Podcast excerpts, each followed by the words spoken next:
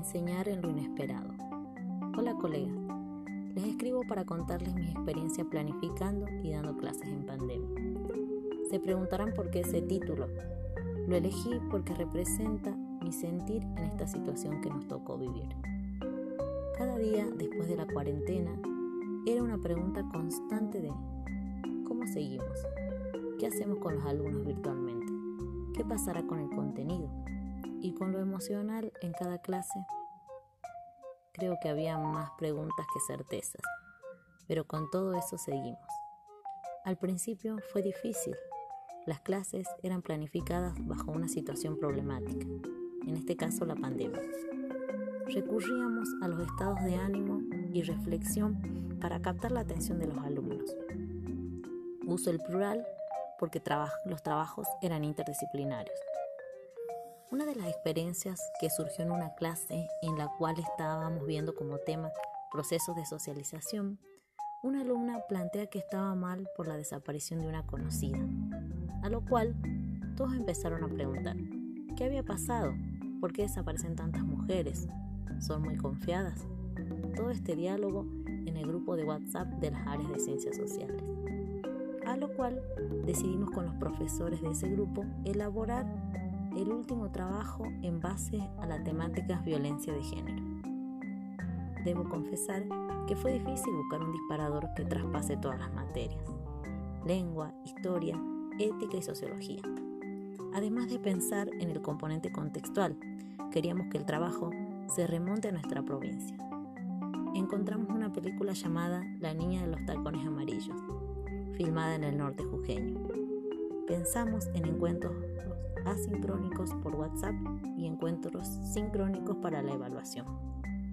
Los miedos e incertidumbres de nuestra planificación estuvieron siempre. En una clase virtual, una alumna plantea que no le gusta la película por las escenas subidas de tono y las preguntas eran para analizar, es decir, tenían que verla completa. Les recordamos que podían adelantar la película en esas partes, pero que el contenido era pensado para ellos, personas jóvenes y adultas. Al final, en las evaluaciones tuvimos buenos resultados, ya que pudieron analizar su contexto y desmitificar algunos prejuicios de ellos y de nosotros mismos. Es un tema delicado la violencia de género, pero nos teníamos que hacer cargo de lo que generaba el contexto, mucho más el agravante de la pandemia que interpelaba nuestras vidas constantemente. Creo que mi consejo o aprendizaje dando clases en pandemia es que nada se puede en soledad, Siempre es necesario trabajar en equipo para lograr aprendizajes significativos para los alumnos y para nosotros mismos. En este primer módulo pude entender la importancia de priorizar el interés de los alumnos, que el proceso de enseñanza es múltiple, que intervienen muchos aspectos como actores y hay muchas posibilidades y obstáculos. La planificación debe tener lugar para esa improvisación esos obstáculos. Me llevo esta frase del módulo.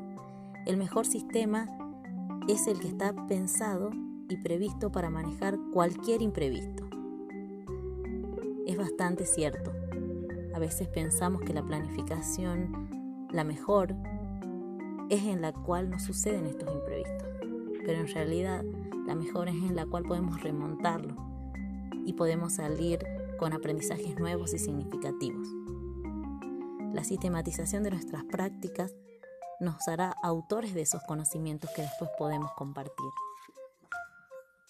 Creo que en este módulo me llevo esta idea y este hecho de poder seguir pensando y poder seguir escribiendo. Escribiendo para primeramente para mí y después para todos los demás. Muchas gracias colegas, espero que esta pequeña experiencia les sirva como algo inspirador para que nos animemos a escribir. Gracias.